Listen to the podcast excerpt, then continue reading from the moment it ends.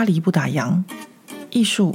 建筑、设计、时尚、生活，零时差的讯息。无论你人在法国，曾经在法国，或想来法国，喜欢或讨厌这个国家，都欢迎你和我一起度过巴黎的战斗人生。欢迎收听《巴黎不打烊》，我是何桂玉。现在录音时间是四月二日星期日的下午五点半。这个星期的节目会到今天才录音呢，而且还是嗯，对，这一集我就是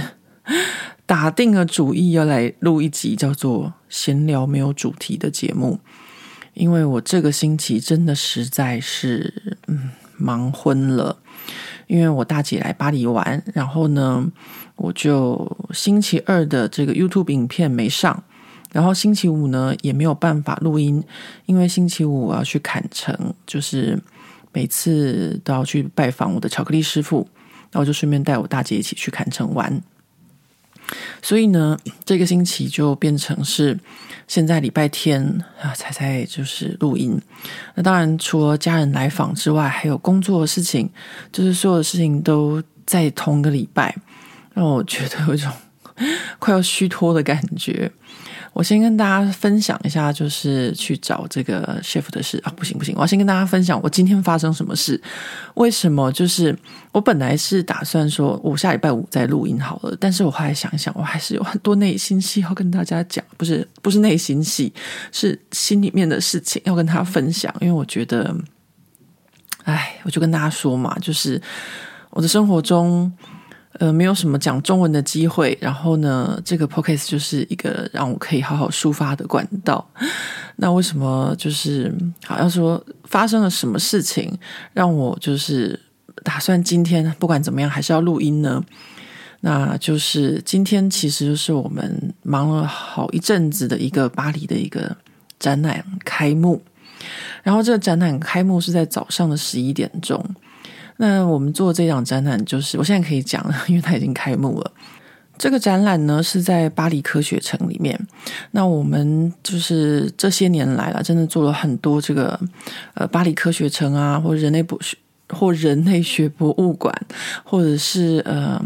小皇宫的那个发现宫啊，然后或是反正很多这些在巴黎的博物馆和美术馆展览。但除了巴黎之外的一些。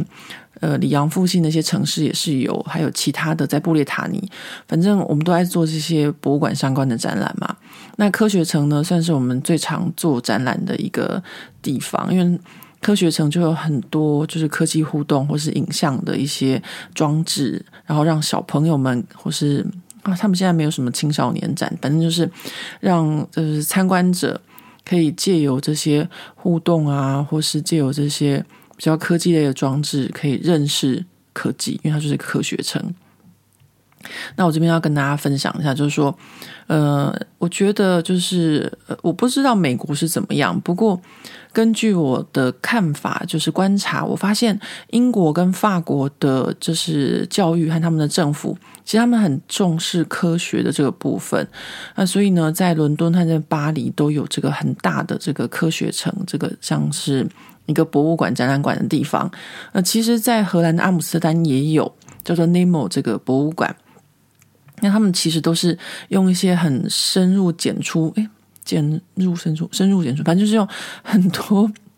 很有趣的装置，然后让就是从两岁开始的小朋友就可以了解科学这件事情，真的很好玩。因为我女儿就是从小在这些科学城里面长大。那我后来就在想说，呃，为什么就是英国、法国，或者是说像荷兰，他们会很在乎这个部分？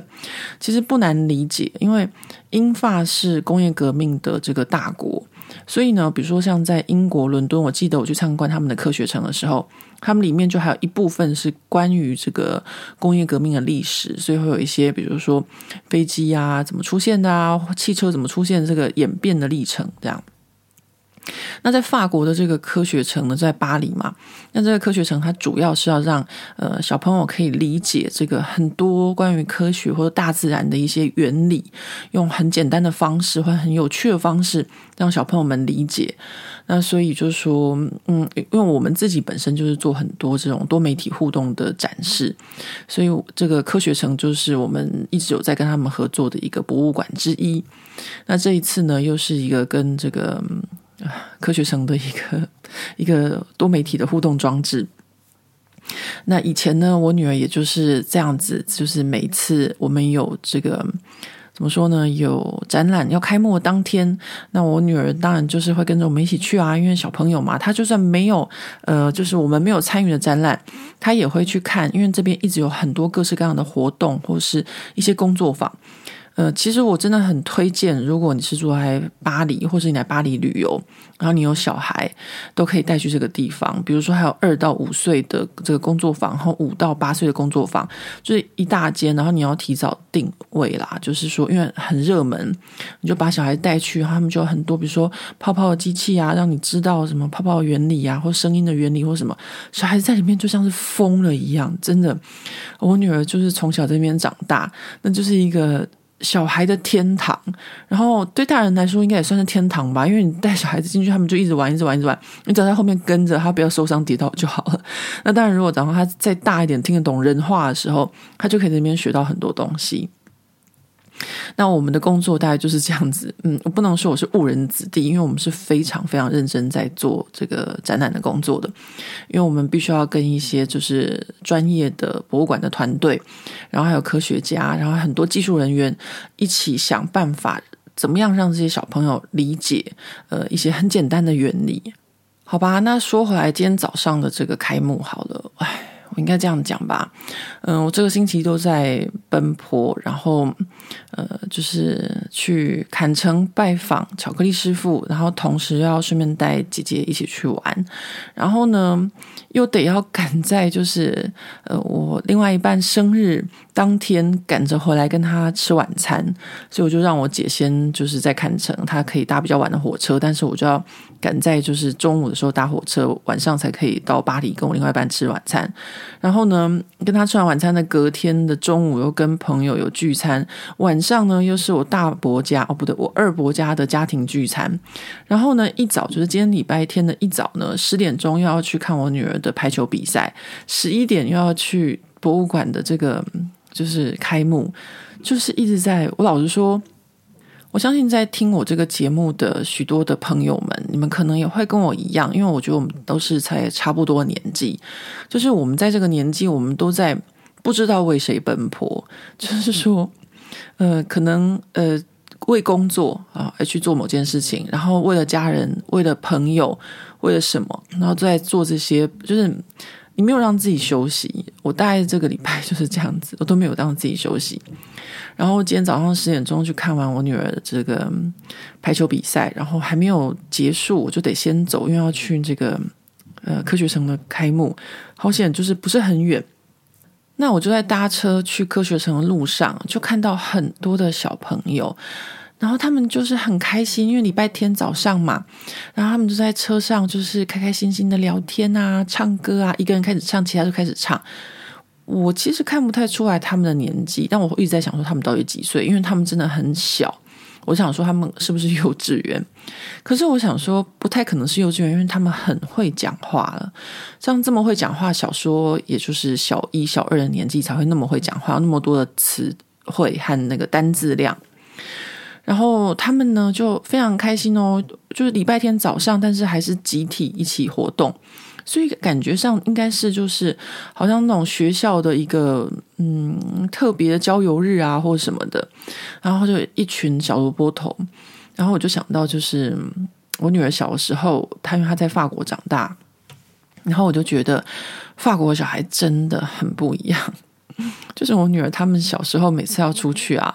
那个队伍就是乱七八糟，然后非常没有纪律。然后呢，前面后面那拖拖拖拉拉，然后队伍拉得很长。然后呢，有一个开始捣蛋，其他就跟着开始捣蛋。就是我今天 遇到的完全一模模一样样。就有一个小朋友开始学那个那个咩咩咩这样一直叫，其他就跟着一直咩咩，然后就整车都在咩咩，然后 就是我女儿小时候的状况，就对，就是法国的小朋友的这个自由平等博爱中的自由。那我曾经在巴黎就看过这个德国幼稚园的小朋友，哦天哪，我真的看了，我也不太希望我的小孩是这样子，就是 他们走在路上的时候会。两两成对，中间拉着一条线，然后非常的守规矩。那相对的法国小朋友就非常的自由，很开心啊，叽里呱啦，乱七八糟啊。然后就是队伍拖很长啊，然后老师长，老师短啊。然后你不要打我，我不要打你啊，娘娘娘娘，这样子。我就觉得，嗯，真的是，虽然我们是邻居，但是真的这个国情还是有差的。那今天呢，我就看那些小孩子，他们呢就跟我在同一站下车，因为我要去科学城。那他们呢也是要去科学城。然后此时，这就是为什么我要今天录制这一集节目了。就是此时，我就悲从悲从中来，真的是太少讲中文了。就是我突然间就觉得非常难过，为什么呢？因为我女儿再也不陪我们去展览开幕了。今天有跟她讲，她没有兴趣，因为她已经不是再去那个科学城的年纪了。然后就星期天的一早，我就默默的跟我另一半这样子，我们两个人就去参加科学城开幕，看到其他就是家庭带着他们的小孩，啊，小孩子一进去科学城就开始像那个脱了缰的野马一样，每个就哇呀呀，大吼大叫，反正也没关系，这样里面所有的设计都非常的安全，而且呢都有考虑到就是嗯一些怎么讲叫做什么。呃，身障人士，所以呢，大家都非常的开心。然后我就突然间就是有一种很落寞的感觉。我想说，我女儿从小在这边长大，然后呢，我在这边做那么多档的展览，然后呢，我们的展览就说，比如说像我们今天开幕这一档，呃，是新的，但是其他还有其他楼层也都还有我们做的这些作品都还在。然后我们这么认真的在就是呃。科学城本来就是一个教育的目的嘛，就是在这个教育小孩子，但是我们的孩子却不来。然后呢，他一整天都抛弃我，到现在已经下午就是快要六点，他也不回家。好吧，人家说这个妈宝妈宝，大概其实就是妈妈太黏小孩或者怎么样才会变成妈宝这样。哎，反正我就觉得，哎呀，我女儿才不过十四岁，怎么那么快呢？怎么就是呃，想当初就也不过两年前他会做生日蛋糕给我吃，怎么现在一切就是礼拜天就整个人就不见？呃，早上去参加这个排球比赛，下午去看什么排排球比赛的什么总冠军赛，然后呢，他等一下要回来就说啊，我要准备我下礼拜的考试，就完全没有理我的感觉，真的是觉得心酸啊，所以我才要录这集节目，让这个。巴黎不打烊的 Podcast 突然间变成一个抱怨型的节目，真是不好意思让大家听我。诶，有上次我跟大家报时嘛，然后呢，我这次现在要跟大家报时，因为有很可爱的读者私讯给我说，他跑步的时候听到我报时还蛮有用的。现在呢，如果你在跑步或是你手边正在做什么事情的话，大家已经听我这个妈妈抱怨了十三分钟了。十三分钟，我刚刚咬字不太清楚。对，就是我今天要录这集的原因，因为我其实本来是要录这个欧洲思想审查史的，但是呢，今天就是太临时了，决定要跟大家分享一下这个妈妈的心酸，就是突然间空巢期来太快了。嗯，其实好像。空巢期我其实早就有了，因为我女儿就很早就开始叛逆了。可是因为我的工作还停留在孩子小的时候，像我们今天的这个展览，就看到很多小朋友非常的开心，然后他们玩得好快乐，我这样，然后我却 我的小孩长大了，他却不玩了。我今天一直很想哭，我 今天真的就是一直在这样的情绪里面，但因为。好，我还是需要一点时间习惯。很多朋友都说：“哎，你女儿不是跟你分手很久了吗？你怎么心态还没有调整过来？”哎呀，是这样子没有错啦。但是就是想说，她才十四岁啊，十四岁不是好？我自己当初十四岁，所以是蛮独立的。但是当自己有小孩的时候，哎呀，就是不知道该怎么说啊、我想这个大概有当过妈妈的朋友们都可以理解，就是。突然间呃，曾经一个很需要你的小生命，他突然间不需要你了，然后你还在帮其他的小生命在做事，就是说我今天比较大的冲击就是。好像我还停留在女儿小的时候在做一样的事情，但是她却已经不再需要这件事情了。好，这就是我今天呃关于这个为什么要录这集，就是闲聊的 pockets 的主要因素就这样子。呃，这边就讲完了。不过呢。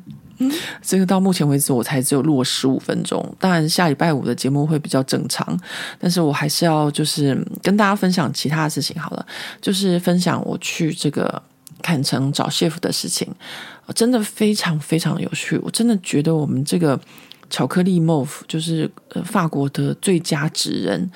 呃 Christian Company，我都叫他 Christian，我觉得他真的是一个很棒的人诶，我这边要跟大家分享这个人他怎么样棒。就是我每两个月就要下去跟他把干净一下，因为就是他真的他们的那个巧克力工坊很小，做巧克力部分就只有五六个人，所以他们是不太可能做那种大量的巧克力，他们不是那种工业量产的那种，嗯，就是工厂。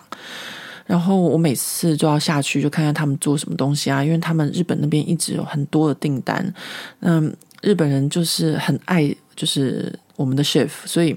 他在日本已经红很久很久，所以他每次都会做很多不同的东西给日本。那我都要下去看一下人家日本订什么，我就说，哎，这可不可以给我们一点啊？那可不可以给我们一点啊？那因为我们的数量都不多，所以呢，chef 都会说可以。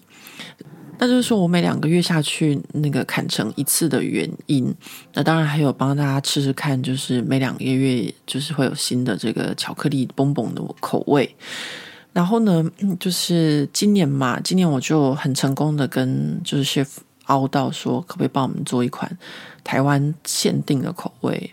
因为我就说，你家那个日本每次都会有日本独家限定啊，日本怎样怎样，那有没有可能就是我们也可以有一个？然后他就在安排今年年度的 menu 的时候，就说哦，来做茶口味的时候，说赶快就是很机灵的跟他提议说，那可不可以用一个台湾的乌龙茶呢？那 chef 当然就说好啊，然后 chef 答应之后呢，我就问我的台湾的朋友，就是之前台湾的 GQ 的总编 Blues 杜祖业，我就问他说：“哎，你有没有认识就是嗯做台湾茶的朋友？因为当然他是嗯算是台湾的这个 lifestyle 的一个达人。那我想说问他绝对就没错。”啊，就说好，他就帮我推荐了他的朋友，然后就寄了五款，就是台湾的茶叶给我。那我收到的时候，那个茶叶上面都写中文，那我想说，嗯，这样子可能之后跟 chef 会有点难沟通，我就 我就在那个茶叶上面就写，就是上编号，这样一二三四五，然后就寄去给他。然后呢，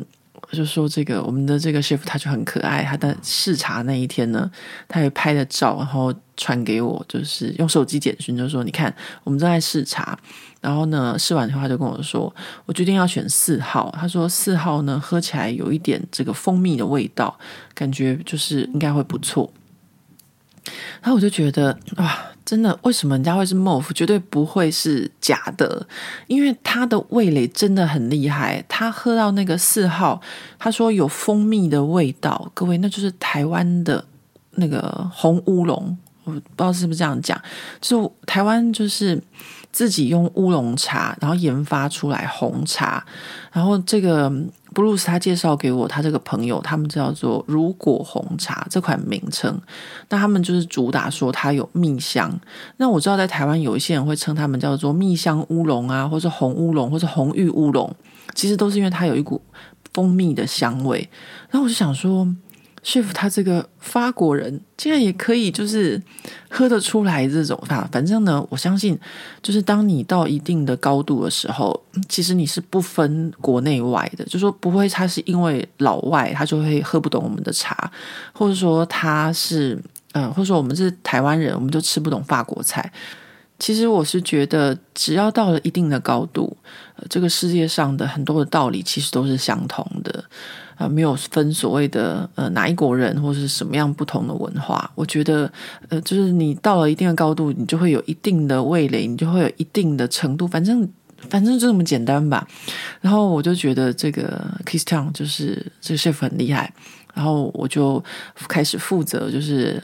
要不是我负责啊，就是 Karen 在台湾，他就开始跟这个呃方圆一脉，好像是这个品牌吧，就开始跟他们联络买茶的事情。OK，那呃茶叶的部分就是我们负责嘛，因为用台湾茶。后来没多久，我又收到 Chef 给我一个讯息，然后他就说：“诶，你有没有认识好喝的这个墨香绿茶？啊，就是茉莉花茶，应该这样子讲啊，因为他有一款他想要做茉莉花茶，那可能是因为我之前提供给他的这个台湾的这个红茶，就是红乌龙茶，让他觉得品质很好，所以他在想到问我说：诶，那你们会不会有这个呃茉莉花茶？”那说到这茉莉花茶呢，我很久以前就是因缘际会吧，应该这样讲，就是我之前就是在研究这个陶瓷，我花了很久一段时间，大概有五六年还是六七年在研究陶瓷。那这个研究是我自己个人的兴趣，然后不是为了什么工作或什么，就是我自己单纯的兴趣，就像我现在在就是喜欢吃的一样。那我那时候呢，就去了很多地方，就比如说荷兰的台福特啊，法国黎莫日啊，反正在欧洲的时候，我就去看欧洲，就是有陶瓷的一些重镇，然后看他们的博物馆，然后去了解当地的这个陶瓷的聚落。那在日本也有，在京都，然后在台湾，我那时候也有去，反正好几年的时间，我都就是一有机会，我就会想要去看跟陶瓷有关的东西。然后呢，有就是一年，就是刚好我女儿在台湾念书的时候，我就想说趁这个机会，然后去参观一下景德镇，毕竟是陶瓷发源地。然后呢，我还就是呃，请我在上海的朋友帮忙安排，因为说真的，我实在是对中国很不了解，就是要怎么买车票啊，怎么去啊什么的，完全不懂。所以我就特别请上海朋友帮我安排，然后呢，我女儿放假的时候，我就带着她一起去，然后就在我们去参观景德镇的路上，那我那上海朋友他就安排了去参观一个茶园，他就是在江西，我其实也不太晓得在哪里啦，反正那时候我就是跟着走就对了，这样。然后呢，我们就去参观那茶园，因为不晓得，我就跟着东张西望，然后带着我女儿在旁边玩，这样。然后后来就发现说，哎，这个茶园竟然是有机的，然后还有这个法国、欧洲、欧盟的 Ecosell 的认证。那我就觉得好神奇哦，就是为什么中国的江西这样的一个地方会有就是欧盟的认证？因为要拿到欧盟的这种就是原产地的这个有机认证是一件很难而且又很昂贵的事情。我相信，嗯，就是我台湾的朋友都有跟我讲过，就是在台湾是做不到的，因为检验绝对不会通过，因为台湾可能有一些就是农业和工业的用地太靠近了，像这种在。欧盟的这个就是有机认证是绝对不可能会过的。然后呢，这个江西的茶园它竟然就过，因为当然嘛，中国很大嘛。然后他还就是我我想不通的说，为什么他会要花这么多钱？因为你必须要请他们每年哦，每年到来就是亲自到你的这个。土地上面就是采样，然后做检测，看看它那个土地的养分和什么有没有呃，就是什么呃叫什么呃农药超标啊，或是土土壤的检测，就是符不符合他们的有机规范。那因为我自己做花茶，我也有一个花茶品牌，所以我知道。但是我的茶叶不是我自己种的，所以呢。你如果是自己种的话，你就要有这种土壤的这种检测。那像我的话，也是每年都要受到这个就是欧盟的这个呃有机的机构，就是来来抽检就对了。反正这就是他们的一个必定的流程。但是我的公司是在巴黎啊，所以都没查。可是他们是在江西耶，所以他们就是要出钱，然后就是。买机票、住宿什么的，让他们就是一路到这个茶园来做检测。我就想说，哇，为什么要这么大费周章呢？就后来我才知道说，这一个茶园呢，它是法国和不止法国，还有德国，然后还有美国，非常多我们就是非常熟悉的一些大品牌的就是供应商。呃，我随便说好了，比如说像星巴克，然后还有这个法国的非常知名的老字号的这个茶叶品牌，而且好几个都是他们的，就是都会跟这个茶园买茶，因为就是有机嘛，我们在欧洲非常的重视这件事情。然后后来我就在这个茶园就喝到他们的这个茉莉白毫啊，茉莉银毫，白毫跟银毫不太一样，它是银毫。然后我就觉得哇，怎么可以这么香？就是它那个茉莉花香是就是天然的花香，而不是那种加香精的那种花香。因为加香精，哎，我们那种就一闻就闻出来。就是我们在法国，说真的，就是法国是一个有很多的这个香精的香料的一个国家，在法国南部也有很多。因为但是大家要知道一件事情，就是说。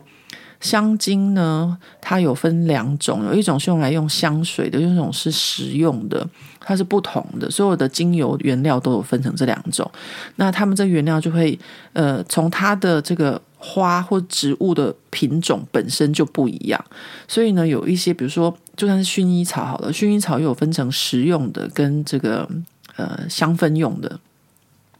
所以呢，这是嗯，基本如果说大家很喜欢这种天然的精油什么，你是可以一闻就闻出来的。那我那时候就觉得说，哇，这个茉莉银毫怎么那么香，那么好喝？所以我大概从那个时候就开始喝这个呃茶园的这个茉莉银毫。那因为他们这个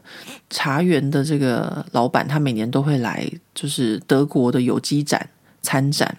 所以呢，我就会在这个。在这个时候是跟他买我自己要喝的茶，但我从来不会讲，因为嗯呃，我我不知道，因为我可能我喝茶量没有那么大，而且我都会换着喝。那我这些就是少少，因为他们的那个茉莉银毫真的是一小罐，然后只有大概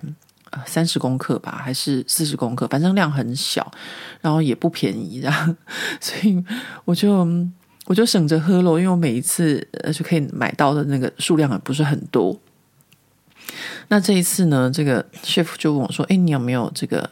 认识的这个茉莉花茶？”我就说：“哦，我有诶，还蛮好喝的。”就把，但是我就加一点点嘛，就是一罐里面的半罐，我不确定有二十克还是三十克，我就马上就是寄给 chef，就是寄到发南这样子。那他一收到，他马上哦，就很快就隔天就，因为我都是寄那种今天寄，明天下午一点前会收到那种。他隔天马上就收到，就传讯息跟我说，他说你这个茉莉花茶真的好香哦。那当然，因为因为这可是我精挑细选的，是我个人的私藏品。然后他就非常的兴奋，因为他就是从来没有就是有闻过这么就是。嗯，它是一个纯天然的有机的一个这个茉莉花茶，然后大家都知道嘛，就是很多的茉莉花茶其实是加香精。那 chef 就很厉害啊，他连那个台湾的那个红乌龙都可以喝得出来那个蜜香了。那这个茉莉花茶他就更不用讲了，然后很快的就试着做他的那个巧克力 bomb bomb，他也是做出来之后马上传讯息给我说：“哇，我从来没有做过这么好吃的。”茉莉花的巧克力，然后我听了以后就很高兴，就表示说，嗯，我我这个我这贪吃鬼就是得到认证一样。然后，嗯，反正大致上就这样子。后来我就帮他接洽，然后买了这个呃茉莉花茶。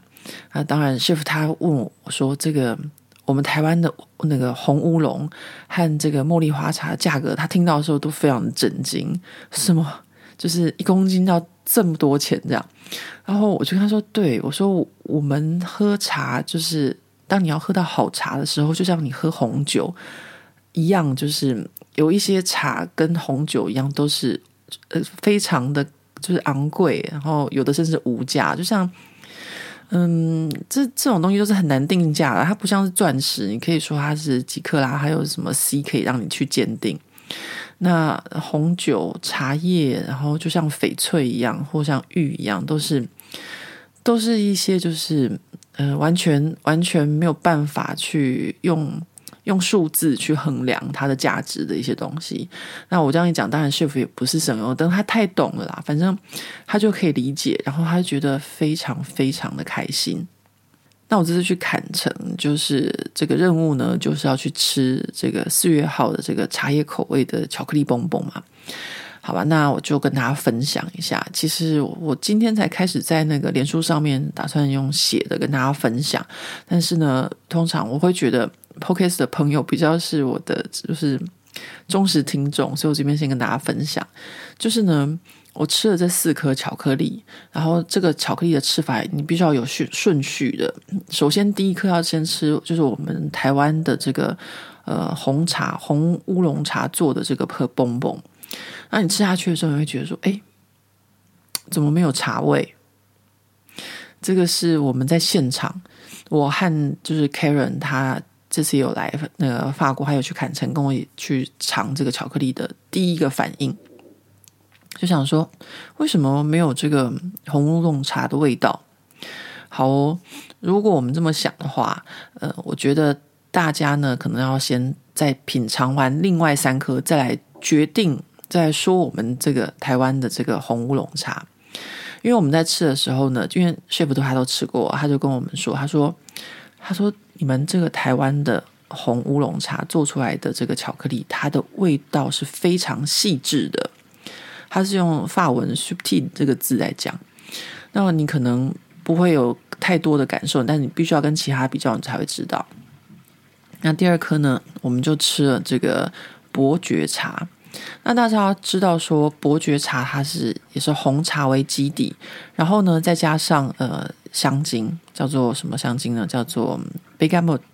呃，台湾分翻译常常有人翻译成佛手柑，但它其实是一种柠檬草，所以它吃起来的这个味道就会比较明显，因为它有这个香料嘛，在它加入的时候，你就会很明显的吃出来这个伯爵红茶的味道。好，那你吃完第二颗之后，你再吃第三颗，就是我刚刚跟大家讲，就是 chef 非常开心的这个茉莉花茶、茉莉银毫做的这个巧克力。说真的哦，各位。用这么贵的茶来做巧克力，真的是大家，我只能说这个是顶级奢华的巧克力。我其实不是很喜欢用这些词，但是呢，如果光是想象那个、那个、那个茶叶的那个价格，再去做那个茶、那个巧克力，真的是一般法国人是不会这么做的。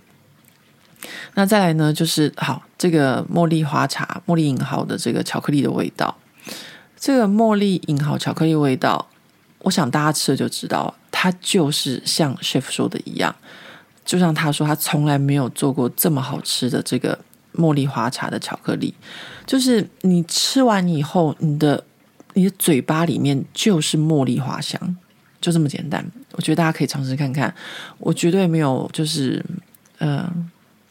就是添多添加什么，因为我后来就是还剩下。一小排就是各剩下一颗，我就带回来给我巴黎的朋友试吃，他们也是觉得哇，这真的实在是太神奇了，这个茉莉花香的味道。那在第四款茶呢，就是 chef 他们常常做，因为他们常常做日本，就是日本的焙茶。日本焙茶就是用绿茶去做的。那嗯，我觉得啊，因为它的绿茶味真的蛮重的，然后 chef 他很擅长就是处理这种日本的茶和嗯。日本的市场，所以如果大家有习惯喝日本的茶，可能就会蛮喜欢这一款的。尤其是 chef 还在上面加了这两三颗那个小小的这个烤米粒。但他家的这个烤米粒，他也跟我讲，说 chef 很可爱。因为我去的时候，他们都在装盒，他就跟我说，那个米粒它粘不住，很容易掉。所以。如果大家收到的时候那个米粒会掉的话，请不要忘记把它捡起来，然后搭配这一颗日本焙茶巧克力一起吃。它就是也是一颗茶味非常明显，就是你一吃你就知道是日本焙茶、日本绿茶的一个呃蹦蹦巧克力。好，那我们再回到我们台湾那一颗，当你四颗全部吃完之后，你就会知道为什么我们的那一颗 chef 会用味道非常的细致来形容它。因为这个台湾的这个红玉乌龙，它本身就是一个茶味非常温和的茶，然后带有蜜香，所以它在吃下去的时候，你不会觉得它是茶。我觉得这是它神奇的地方，就是它你吃下去，你就觉得嗯，我怎么只有吃到巧克力啊？还有好像鲜奶油，或是好像就是甜甜的，我不觉得有茶。这个这个就是台湾的这个红茶红乌龙的厉害的点，就是你吃下去怎么讲呢？不知道道家还是哪一家有说过嘛？就是好像什么。见花不是花还是什么忘记？就是它，它其实有茶，但是你却感觉不到它的茶味，但它其实是有那个蜜香在里面。那我就觉得，我觉得真的很好玩。就是我就是嗯，我就是一个爱吃嘛，然后喜欢新奇的东西，然后我就想说，真是太太有趣了。就是跟 chef 合作这一系列的这个这个。巧克力，然后也算是不是我的创作，是他的创作。但是呢，我可以参与这个创作一部分，我也觉得与有荣焉，然后觉得非常的兴奋。就是哎呀，真的太有趣！反正我们现在已经开始预购，还是一样，现在数量不是很多。然后有兴趣的朋友，请赶快就是上这个巴黎好好吃的网站。哦，这一次我们不太一样。我们这次如果输入我的姓 H O，就可以有就是免运的这个这个优惠。然后呢，这一次还总算在我的那个催促下，我们总算可以就是有刷卡系统，就是巴黎好好吃开始可以刷卡了。我觉得这应该会蛮方便的，因为我真的我我不太就是很懒得汇款啊。然后像我们在法国汇款，你还要先设定账号，然后怎样怎样，真的很麻烦。所以我就一直拜托 Karen 看那个巴黎好好吃，可不可以请他就是，嗯、就是设定这个线上刷卡。我们现在总算可以了。啊，还有这一次就是又到了这个芒通的这个柠檬和柑橘条的这个季节。那我们今年没有柠檬条，因为 chef 跟我说，就是今年的这个柠檬的采收状况不是很好。哦，我后来自己去砍城买一包吃，的确就是正如他所说的，就是没有像去年那么味道那么香。那我们就是订柑橘条，柑橘条还是一样很棒，但是呢，就是 我们都还没有上线就被所有的这个巧克力会员制的朋友们就是全部都抢购一空了，这样。因为就跟大家讲，就是我们数量真的不多，然后。一开始就是今年一开始的时候跟大家讲过，就说如果参加这个就是呃双数月二月、四月、六月、八月、十月、十二月这个订购制的朋友们，就可以就是优先选购这些加购的商品。所以呢，就导致这个柑橘条就还没有上线，就已经被所有这些参加这个订阅制的朋友们全部都卖光了。说真的，就是大家吃去年啊、哦、吃过，觉得很好吃，所以今年大家又在就是，因为去年就两分钟就秒杀嘛，所以今年今年就还没上线就买完了。不过我真的觉得这个呃，就是说，我觉得台湾的朋友还是蛮厉害的。因为大家就是有发现这个 chef 很厉害的点在哪边？因为这一次我去坎城拜访 chef 的时候，他就在小工作室里面嘛，就是诶，不是小工作室，他的工作室里面有一间小办公室，然后每次都待在小办公室里面跟他讨论事情。然后在小办公室里面呢，就有很多就是日本寄来的，有介绍他会报道他的杂志啊，或是呃巧克力展的行路。然后我之前都不会去翻来看，然后我这次就拿来看一下，我就想说，哎，我要拍影片嘛，看看日本人怎么介绍 shift 的。然后就看到他们怎么叫他呢？超级无敌可爱，他们称我们的这个呃 Christian Company 这个巧克力 shift 叫他。永远的柑橘贵公子啊、哦！我看到真的觉得实在太可爱了。他真的，他的就是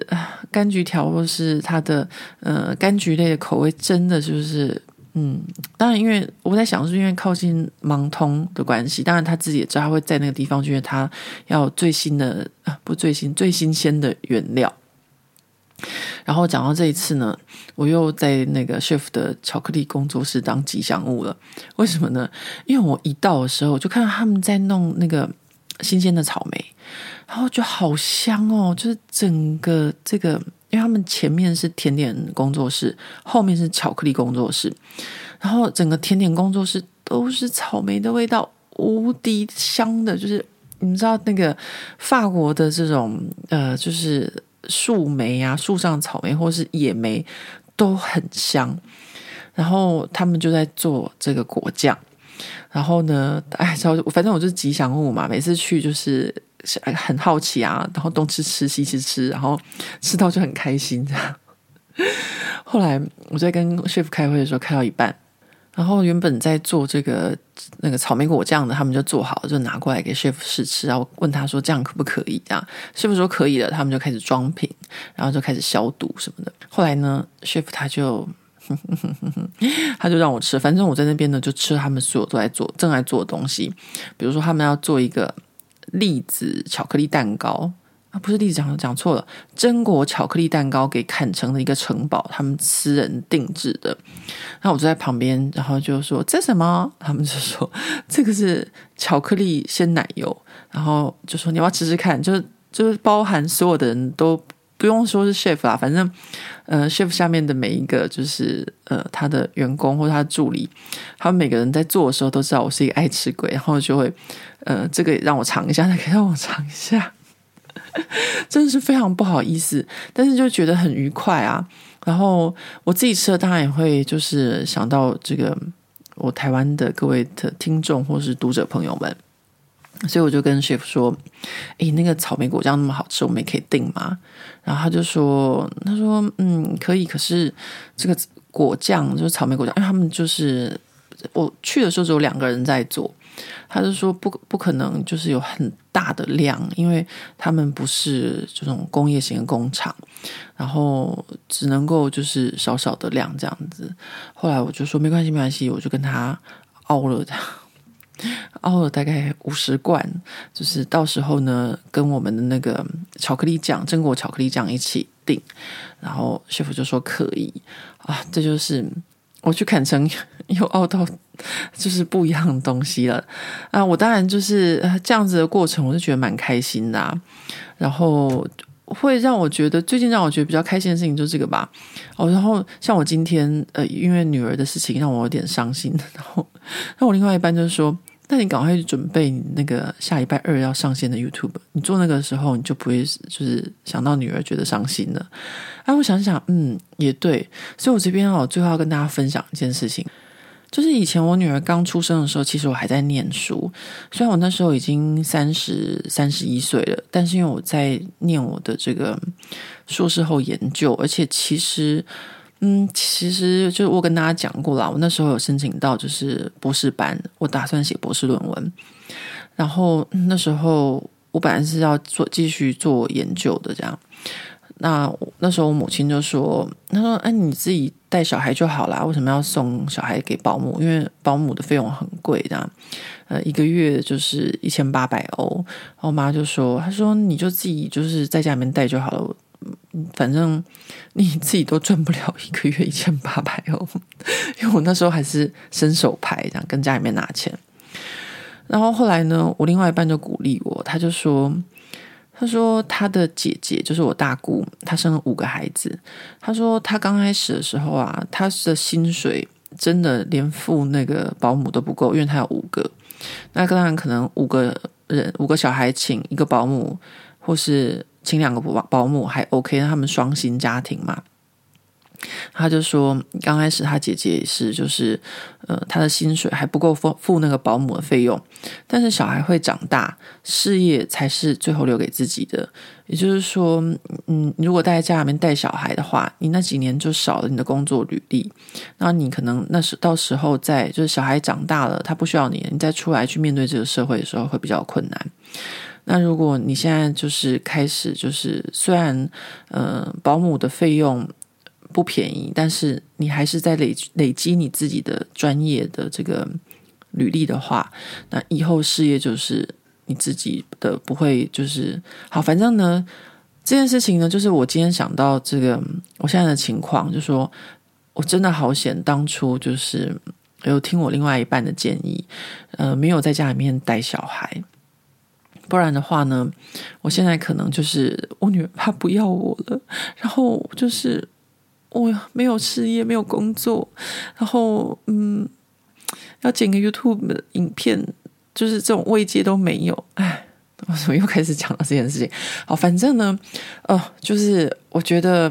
这是我今天要跟大家闲聊的吧。呃，今天真的是呃早上那个展览的开幕，让我心情还蛮受挫的。不过呢，又讲一讲，讲到去 chef 那边，然后吃巧克力、吃甜点，就觉得很开心。然后想到我要去做我的 YouTube 影片什么，又很开心。所以呢，呃，就是我觉得，嗯，身为母亲，我们可能还是要保留自己的，就是保有自己的那个部分，不然的话，等到有一天哦，像我女儿这样长大了，抛弃我了，就是。哎，就是会，如果没有其他的部分的话，就真的是一个很惨的。哎，我今天已经讲了四十五分钟了。如果各位你今天听到这个地方的话呢，我真的非常感谢你，谢谢你愿意收听这一集。这么，呃，之前就已经跟大家说过了，我的闲聊，然后导致我的 Podcast 变得一个，呃，本来是。内容很扎实的一个节目，然后因为闲聊开始变得内容不扎实，然后我这一集又更不要脸的，直接整集都在闲聊，然后整集都在让前面让大家听我抱怨，然后后面听大家让大家听我吃，然后所以如果你现在听到这边已经听了四十五分钟，谢谢各位愿意花时间在这一集上面听我这样子讲话，我下一集一定会认真的带给大家关于这个。欧洲思想审查史比较严肃的、比较正经、比较有知识内容的节目，谢谢大家。那我们就下回见了。呃，如果你想要尝试我刚刚跟大家讲那个四款不同的茶口味的巧克力的话，请记得手刀下订。我会把链接放在这个 Podcast 的这个文字部分，因为同样就是嗯数量有限。好啦，那今天就到此为止，我下礼拜五再见喽，拜拜。